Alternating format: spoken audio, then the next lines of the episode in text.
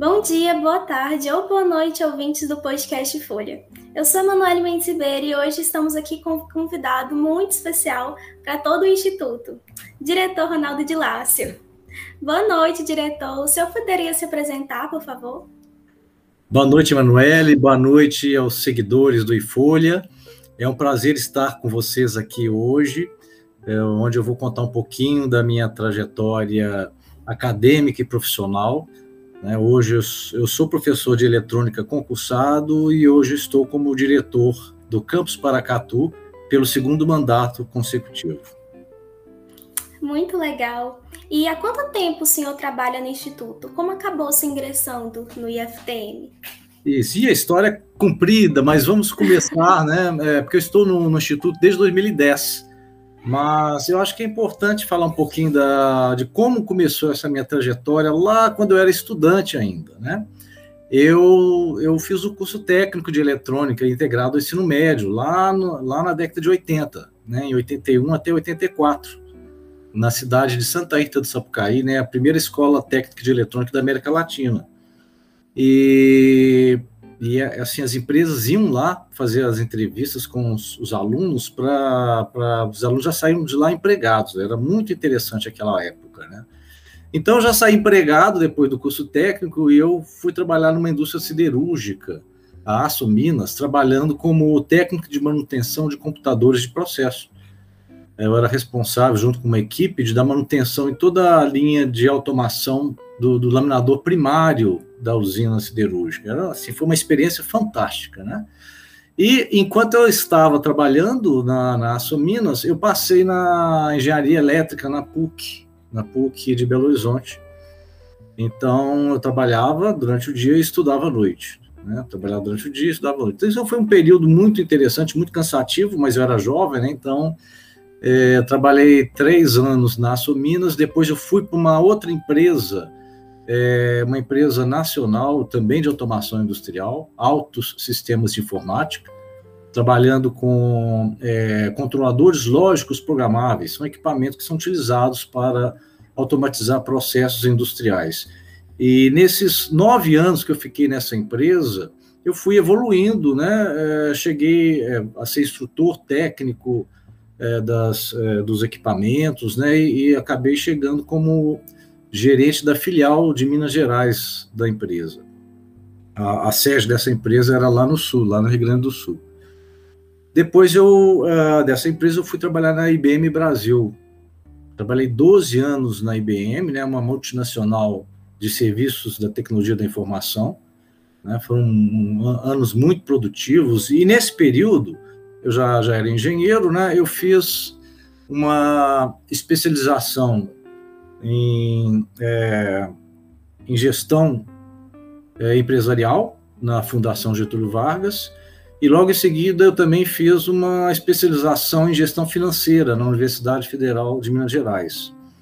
E por fim fiz um mestrado é, em administração de empresas na FEAD Minas Gestão Empreendedora. Então assim foi um período muito rico, né, de grande evolução.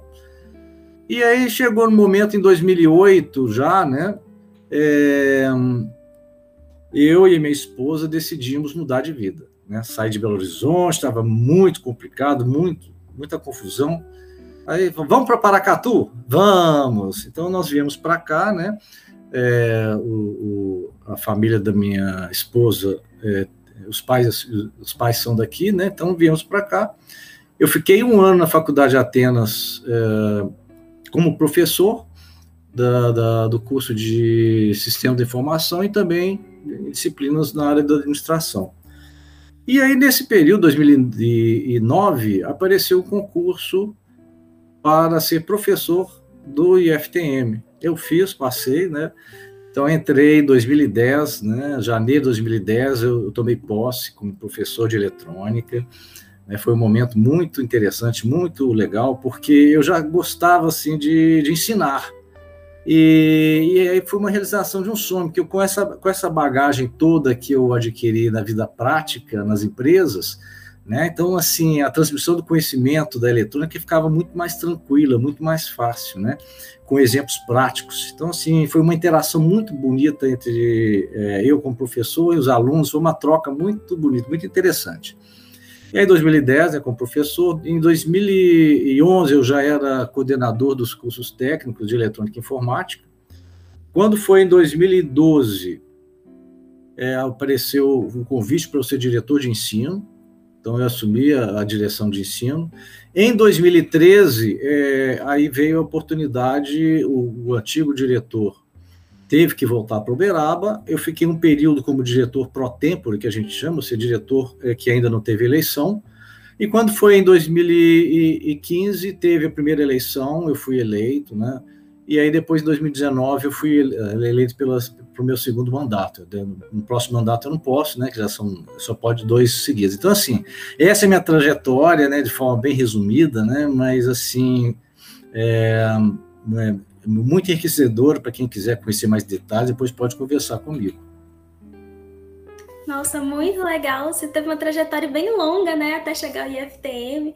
Tenho certeza que foi uma, umas aulas muito interessantes que você deu, como você mencionou. Acumulou muito conhecimento, muita prática na aula, na, na vida, né, para passar na aula. E quando você era mais jovem, você imaginava que um dia você ia chegar a ser diretor de uma escola tão influente, tipo como o IFTM? Não, nunca passou pela minha cabeça ser, ser primeiro professor, né? É, quando eu era muito jovem. E nem assim, numa rede federal de ensino, nunca passou pela minha cabeça, né? Então, assim, quando a gente é, é bem jovem, a gente fica muito no imediato, né? Então, assim, eu formei técnico, opa, então vamos trabalhar na, na, área técnica. E as oportunidades vão surgir no decorrer da vida. Então, assim, eu nunca, na minha juventude, eu pensei em ser professor. Legal que uma coisa foi puxando a outra, né? Como você falou, abrindo oportunidades. Muito bacana mesmo. E o senhor cogitava seguir uma carreira diferente, uma profissão diferente? E se sim, o que acabou fazendo com que você mudasse de opinião? Olha, é, a, minha, a minha carreira, eu sempre pensei, quando eu era jovem, em seguir a carreira como engenheiro, né? Na, na área da engenharia elétrica. E eu comecei a seguir esse rumo. Mas no meio do caminho, se você deve ter percebido pela minha trajetória, que eu comecei a mudar para a área de gestão, né?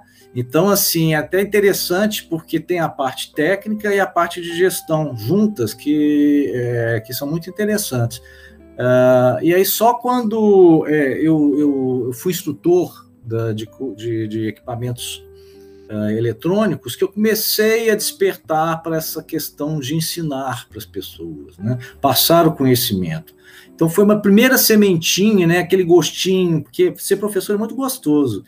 Então aquele primeiro gostinho foi né, quando eu fui instrutor técnico. Né? E aí, claro, quando surgiu a oportunidade para para vir aqui para Paracatu, né? Eu comecei a, a dar aula na, na faculdade Finon, é, é, faculdade Atenas, desculpe, e, e aí eu, gost, eu, tive mais gosto ainda pela profissão, porque é, a, você acompanhar o desenvolvimento daquele aluno é, no, na, na, sua disciplina e também na trajetória pós-curso é muito bonito. E quando eu vim para o IFTM, aí sim, eu fiquei apaixonado pela profissão é, docente, né? Muito bonito. Muito bonito mesmo. Que bom que senhor decidiu manter esse caminho da docência. E agora você podia contar um pouco sobre como é o trabalho na diretoria é, e sobre a pandemia. Teve algum impacto muito forte na dinâmica com que você dirigia o Instituto?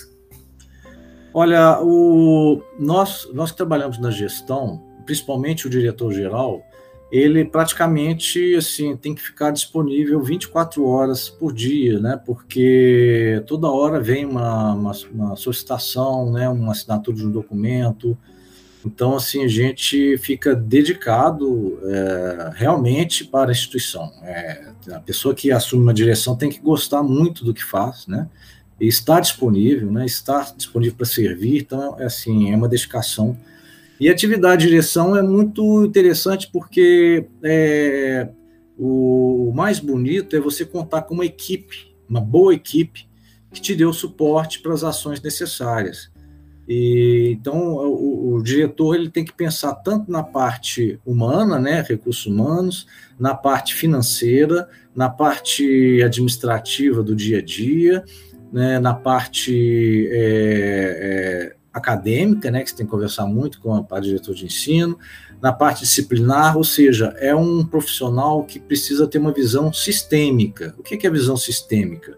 É que é a interconexão dos pontos, dos diversos pontos que compõem o, o organismo IFTM, né, que é a infraestrutura mais o ser humano, e ter essa visão do todo sistêmica, né, ou seja, de cima, onde você vê todos os pontos interconectados.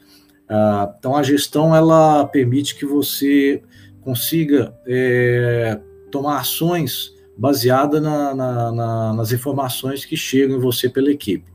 E durante a pandemia, é, a parte da, da, da, gestão, o que, o que ficou de diferente para mim, porque eu, eu tenho ido no campus todo dia, né? A minha, minha, minha rotina não mudou. Né? É, é, até interessante porque eu fico lá sozinho, assim, cadê os alunos, né? Mas o dia a dia da, da gestão não mudou, porque é, a gente tem que tomar decisões todo dia, né? Aquisição de equipamentos, nós estamos instalamos lá um quiosque agora, acabamos de instalar o quiosque, aí a bomba do poço que para de funcionar, você tem que correr atrás da, de, de serviços para poder trocar bomba. Então, assim, é, o dia a dia do, da gestão durante a pandemia para o diretor é, não mudou muito. Né? É claro, assim, eu sinto falta de vocês, dos alunos lá presentes, né, do, dos outros dos outros servidores, mas assim o dia a dia da gestão é, não mudou. compreendo. E como é de conhecimento de alguns, o senhor também é coordenador do projeto do IFolha, né? E no início, o que, que fez o senhor apoiar a ideia de o IFTM ter um jornal próprio? Olha, sempre, é, sempre ouvi dizer que é, a gente precisava melhorar a comunicação dentro do Instituto. Né? Desde que, que eu entrei, né, a gente viu que o, o, o campus cresceu muito, né? a gente começou bem pequeno, né? então assim, a comunicação naquele momento era, era bem tranquila. Mas hoje nós, nós somos 127 servidores, né? 1.600 alunos. Então, e tem a relação com a comunidade também, né? Então, assim, então, de certa maneira, a comunicação é extremamente importante para que é, você consiga é, cumprir a sua missão. E em 2019, né, teve o, o, é, o, o projeto, na verdade, nasceu de uma necessidade de cobrir os jogos dos institutos federais, onde a gente acolheu aqui em Paracatu todas as delegações dos diversos campi do IFTM, né? vieram diversas delegações para cá, e nós tivemos uma ideia de fazer algo assim diferente dos outros anos, né? Ou seja, é, colocar divulgação em tempo real, né? Fazer entrevistas. E, e, aí até começou com a professora Daniela, né? Ela começou a organizar o, o, o IFolha, né? Com alguns repórteres. Depois ela passou para mim, né, em comum acordo, eu comecei a, a conduzir, e aí virou um, um processo é, 2020 repetimos, 2021 evoluímos, né, 2020 com Ronald, né, 2019, 2020 com Ronald, 2021 é, com um grupo maior, né, com a, com a Beatriz como coordenadora do projeto, junto com diversos voluntários, né, você, por exemplo, né, e, e assim, é uma troca porque vocês aprendem muito, né, enquanto estão fazendo o projeto de extensão, e a comunidade toda ganha também com as informações que são passadas né, através do iFolha. Então, assim, o, a, a forma da, da, gente conduzir, né, a, vocês vão criando as, a, as pautas, eu dou algumas sugestões, e aí acaba que fica algo bem automático, né, fica bem criativo, então, assim, essa é a participação de Folha. Eu, eu faço as reuniões com a, com a Beatriz, a gente traça umas diretrizes e aí o projeto segue. É exatamente isso que o senhor falou, acho que resume bem, é uma aprendizagem mútua. A gente, quanto do, da equipe, aprende e a comunidade também um pouquinho mais sobre uma outra visão, né? Do IFTM, como tudo corre. E você já tinha tido alguma experiência em alguma vertente jornalística antes? Não, não. É... Essa é a primeira vez, né, de que, é... que eu envolvo com essa parte jornalística. Então, assim, está é, tá sendo uma experiência boa tanto para os é, bolsistas e para os participantes do projeto, quanto para mim também, porque a gente consegue ter uma é, montar uma visão é, das, da, das diversas atividades que acontecem no, no instituto e fora dele para transmitir para os outros, né? Então, assim, antes, nunca tive antes. Essa é a primeira experiência com o projeto em Folha. Sendo uma experiência nova também, então, né? Isso. E como você se sente vendo o projeto crescer tanto desde o início, ganhando cada vez mais visibilidade? Olha, eu fico muito orgulhoso do trabalho de vocês. Não só eu, né, mas também quem acompanha e até, até a nossa reitora, através de um trabalho que vocês fizeram, né, ela elogiou muito, né, pediu para transmitir para toda a equipe o belo trabalho que vocês estão fazendo. Então, eu sinto muito orgulho do trabalho de vocês, alunos, né? Assim, é surpreendente o que vocês é, têm para contribuir, né? E assim, e, e, esse aprendizado vocês vão levar para a vida. Realmente, vamos ver. Está sendo muito legal, muito bacana. E por fim, o senhor teria algum conselho ou incentivo para os ouvintes que acompanham nosso podcast hoje e que podem ter se inspirado na sua história? O conselho que eu, que eu dou para todos os ouvintes, principalmente nossos alunos e outros alunos das outras escolas também, é que aproveitem todas as oportunidades que aparecem na, na vida de vocês. É, a começar com as oportunidades que vocês têm dentro do Instituto, fazendo projetos de pesquisa, projetos de extensão, projetos de ensino, monitorias, centro de idiomas, tudo, tudo vai, vai contribuir com o seu futuro. Né? Até artes, né? É, teatro, dança, música, esportes, tudo, gente. Aproveite as oportunidades, porque é, a vida nos ensina que quem aproveita as oportunidades e segue com essas oportunidades tem melhor chance de seguir vencedor na vida. Belas palavras, muito bom conselho. E hoje nosso podcast vai ficando por aqui. Gostaria que tivesse mais tempo para continuar falando sobre suas experiências, mas eu acredito que o bate-papo foi muito, muito legal. E se quiser dar suas considerações finais.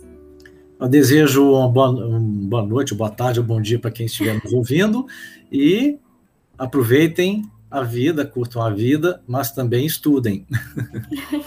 Realmente. E obrigada, Ronaldo, por ter se disponibilizado a estar aqui com a gente hoje. Foi um prazer, foi um bate-papo muito legal de verdade.